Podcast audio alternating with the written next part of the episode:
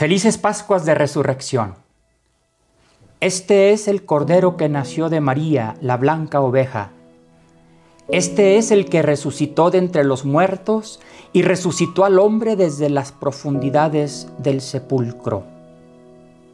Estos días me ha llamado poderosamente la atención este texto de la homilía del obispo Melitón de Sardes, que murió en el año 180 después de Cristo, siglo segundo. Desde hace 19 siglos, este hombre tenía la convicción de fe de que Jesús venció a la muerte y que también a cada ser humano, a cada mujer, a cada hombre, a ti, a mí, nos tomó de la mano y nos sacó de la profundidad de nuestros sepulcros para llevarnos al encuentro de Cristo resucitado. Hemos celebrado estos días santos hemos celebrado esta Semana Santa en tiempos de COVID.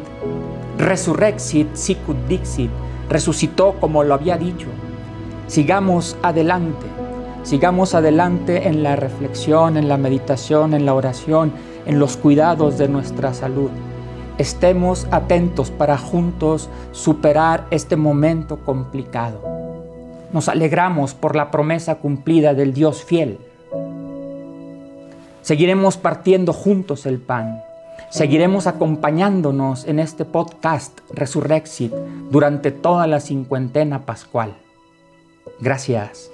Por lo pronto, nos encontramos mañana lunes 13 de abril del 2020. Que nadie se sienta muerto cuando resucita Dios. Felices Pascuas 2020.